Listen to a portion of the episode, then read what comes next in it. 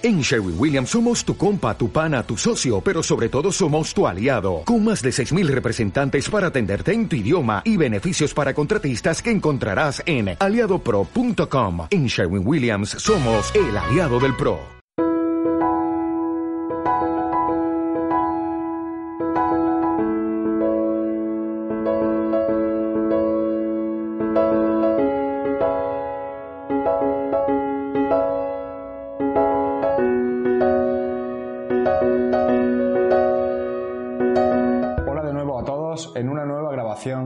Canal Iris Firma Abogados, al que nuevamente os doy la bienvenida como abogado y fundador del despacho que da nombre a este canal. Yo soy Javier Fuentes.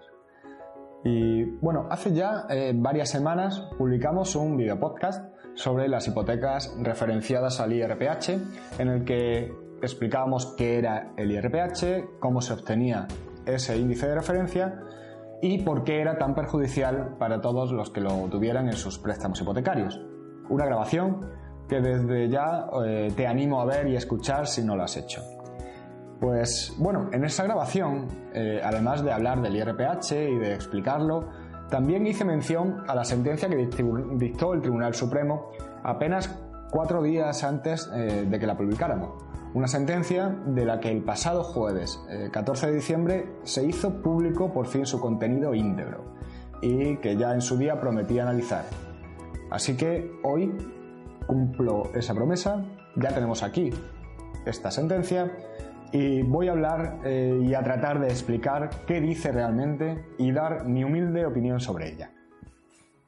Antes que nada, eh, quisiera recordar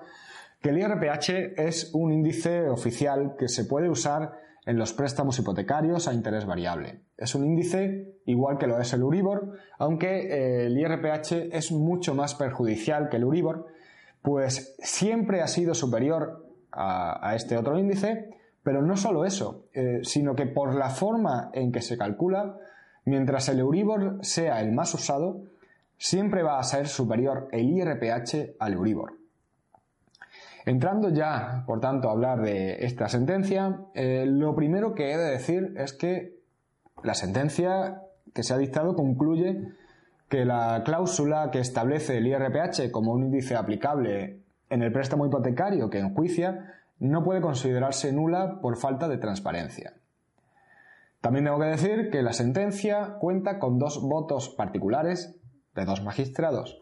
esto significa que hay dos jueces del Tribunal Supremo que no están de acuerdo con la decisión de la sentencia y que en la misma sentencia pues explican por qué no comparten lo que han dicho el resto de sus compañeros.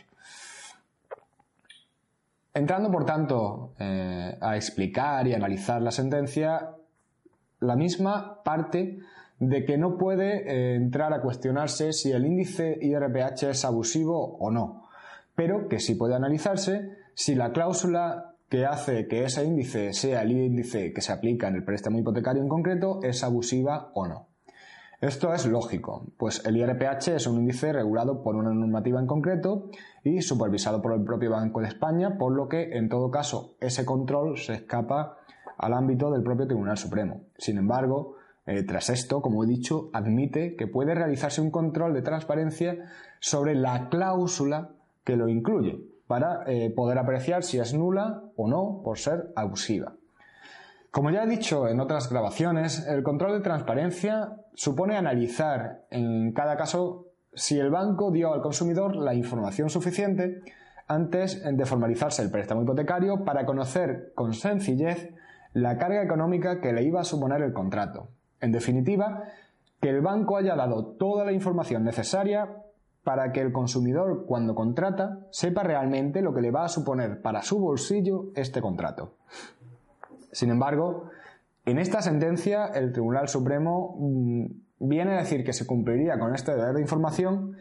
eh, es decir, que la cláusula es transparente, en palabras textuales de la sentencia, si el consumidor era consciente porque había sido informado de que esa cláusula configuraba un elemento esencial así como la manera en que se calculaba el interés variable. Es decir, el Tribunal Supremo reduce ese llamado control de transparencia a que, primero, el consumidor haya sido informado simplemente de que la cláusula que incluye el IRPH es una cláusula esencial del contrato, ya que, bueno, esta cláusula va a determinar la cantidad que se van a pagar de intereses y, en segundo lugar, que se le haya informado al consumidor de la forma en que se calcula el interés variable del préstamo, es decir, en que en cada revisión habrá que sumar este IRPH, este índice de referencia, a un diferencial. Además, eh, se afirma también que no se puede obligar al banco a ofrecer a los consumidores distintos índices de referencia, ni tampoco se le puede exigir que dé una explicación pormenorizada de cómo se obtiene el IRPH, ya que eh, se elabora bajo la supervisión del Banco de España. De esta forma, mm, tengo que decir, evidentemente con todo el respeto, que bajo mi punto de vista el Tribunal Supremo rompe con su propia doctrina sobre la transparencia y el control de la de abusividad de las cláusulas hipotecarias. Y creo, además, que está cometiendo un grave error como el que ya cometió en 2013 cuando dijo que no se debía devolver el dinero a los consumidores a los que se les anulara, en este caso, la cláusula suelo. En esto de los controles de transparencia, como ya se ha dicho en muchas, en muchísimas sentencias, eh, tanto del Tribunal Supremo como incluso del Tribunal de Justicia de la Unión Europea, y bueno, acabo de adelantar hace un momento, lo que hay que comprobar es si el consumidor, cuando firmó su hipoteca, era consciente de qué le iba a suponer jurídicamente y sobre todo económicamente cada una de las cláusulas que se le incluían en su préstamo hipotecario. Esta sentencia tenía como fin analizar si la inclusión del IRPH en el préstamo hipotecario se había realizado de forma transparente y, eh, sin embargo, el Tribunal Supremo no realiza este análisis, sino que se queda en un punto superior. Es decir, no entra en analizar eh, si la inclusión del IRPH es transparente, sino en si el IRPH más más el diferencial es transparente. Es decir, en si es transparente la forma de calcular el interés variable. Bueno, realmente no se olvida de analizar de forma exclusiva la inclusión del IRPH en el préstamo, sino que lo que hace es, a mi parecer, aún más grave, eh, pues exime a los bancos de tener que informar al consumidor más allá de decirle cuál va a ser el índice que se va a incluir en el préstamo hipotecario. Es decir, Basta con que el banco identifique el índice que se va a emplear porque la sentencia ya presume que el consumidor sabe que pueden usarse distintos índices de referencia y que pueden ser muy diferentes, así como que, eh, dado que se trata de un índice regulado y que se publica mensualmente en el Boletín Oficial del Estado, en el BOE, pues cualquier consumidor tiene acceso a él. Sin embargo, eh, esto, desde mi humilde punto de vista, llega a ser absurdo. Pues, por mucho que todos conociéramos que hay distintos índices, lo que no es verdad, eh, o por muy lectores que fuésemos todos del Boletín Oficial del Estado, no puede darse por hecho esto. Y menos aún cuando lo que estamos hablando es de proteger a los consumidores que firman el contrato que quiere el banco y sobre además el bien más importante de sus vidas, su vivienda. No es excusa eh, al hablar de estos consumidores como se hace en la propia sentencia de alguien normalmente informado y razonablemente atento y perspicaz. Eh, palabras que usa la propia sentencia. Para, de este modo, eh, no requerir al banco que informe de qué tipo de interés se va a incluir en su préstamo, de cómo se calcula ese índice de referencia, de que ese índice de referencia se calcula teniendo en cuenta no solo los tipos de interés a que se dan los préstamos, sino también las comisiones y los gastos que se pagan por esos préstamos, de qué valores ha tenido ese índice en los años anteriores y también de qué valores ha tenido en relación con otros tipos de interés, sobre todo en relación con el más usado, en este caso el Euribor. En definitiva, no es excusa para exigir eh, que el consumidor sepa lo que le va a costar su préstamo o por lo menos para que el banco haya dado toda la información suficiente para que lo pudiera saber. Por ello,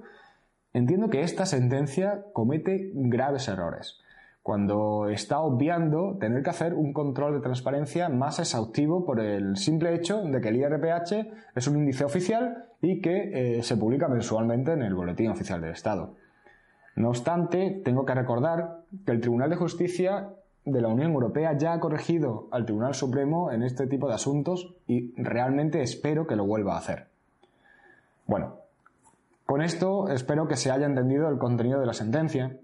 y los motivos por los que personalmente no estoy de acuerdo con las conclusiones que, se alcanzan eh, en ella, de la que sí comparto lo dicho por los dos magistrados que han manifestado también estar en contra de la propia sentencia y que eh, sigo entendiendo además que si nos atenemos a todas las sentencias que se han venido dictando sobre la abusividad de las cláusulas eh, existentes en los préstamos hipotecarios y a las propias sentencias del Tribunal de Justicia de la Unión Europea, nos encontramos realmente ante un tema que aún debe eh, seguir dando mucho de qué hablar y del que cabe defender la abusividad siempre, como en los asuntos de las cláusulas suelo, analizando cada caso concreto.